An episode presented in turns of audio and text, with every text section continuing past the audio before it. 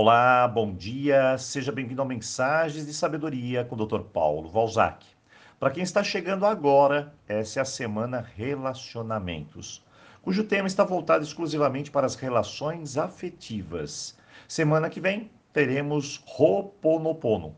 E se você perder algum áudio, fique tranquilo. No sábado enviaremos a lista dos links para você acessar tudo e rever as mensagens. Ontem falamos sobre modelos de relacionamento e a base de uma boa relação a dois. Hoje, bem, hoje vamos analisar profundamente como anda a saúde do nosso relacionamento. Mas lembre-se, isso é apenas uma análise. Não fique comparando a sua relação atual. Apenas analise e implemente ações de melhoria. Como disse anteriormente, todos nós queremos nos relacionar bem. E para isso existem cinco ingredientes essenciais para tudo funcionar.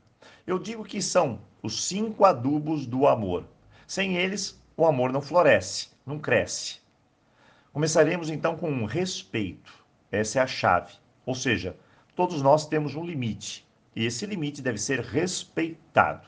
Respeito é sobre não avançar o sinal, não agredir o outro, é tomar um cuidado especial por quem você ama. Quando aplicamos um braço de ferro na relação, ou seja, aquela velha mania de querer estar sempre certo, custe o que custar, estamos transgredindo limites. Veja que existem muitas maneiras de transgressão. Comece por analisar e fazer com que os outros respeitem o seu limite e respeite também o limite dos outros. A segunda chave é a confiança. Sem ela, pode acreditar, a relação não vai longe. Se não tenho confiança, eu começo a vigiar, a castrar a liberdade do outro, criar imaginações e, olha, atrair o pior. Eu, por exemplo, não conheço até hoje uma pessoa que seja ciumenta e nunca teve um episódio de infidelidade em sua vida. Parece que ciúmes atrai infidelidade. É como se fosse uma maldição, mas não é. É porque a pessoa simplesmente sufoca o outro, tenta controlar e manter a pessoa objeto do seu amor doentio dentro de uma prisão. É o apego excessivo, fruto de inseguranças. A terceira chave é o comprometimento. Eu estar comprometido com a pessoa escolhida em dar o melhor para ela é uma questão de troca.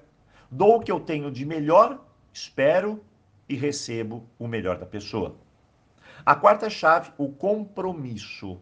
Nenhum relacionamento vai para frente sem planos, sem sonhos a dois, sem uma ideia clara do que podemos ser ou fazer juntos.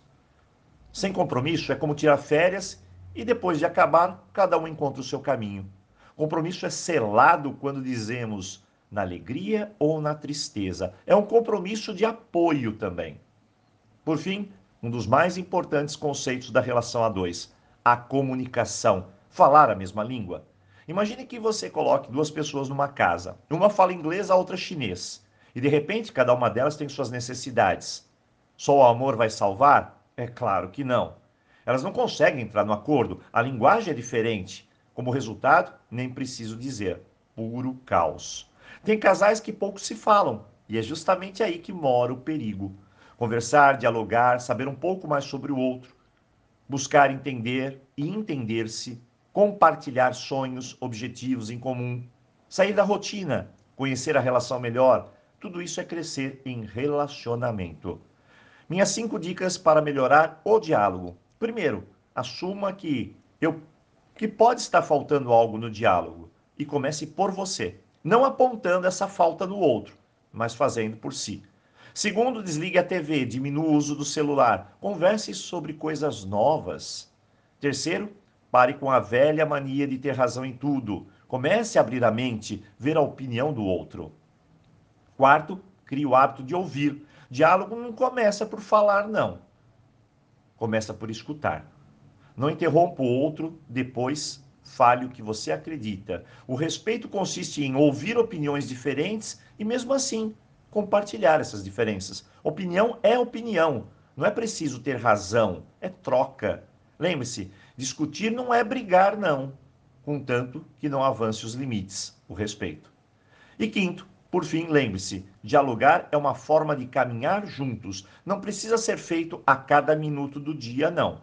Mas é bom sempre realizar um diálogo saudável, com acordos. Relembrar esses acordos, fortalecê-los, isso é troca também. Para fechar a nossa dica de hoje, pense no seguinte: o que um jardim precisa para florescer? Ah, Dr. Paulo, água, adubo, replantar, proteger. Muito bem. No final eu chamo isso de cuidados. Cuidados é a fórmula principal, especial, de quem quer ver algo florescer. E como diz a velha música do Caetano Veloso, quando a gente gosta, é claro que a gente cuida. Hoje, Desejo boa reflexão para você. E deixo aqui um aviso: dia 10 de agosto, segunda-feira que vem, começam novas turmas de vários cursos aqui pelo WhatsApp. Vem, vem com a gente crescer e melhorar a sua vida. Um ótimo dia, uma boa reflexão.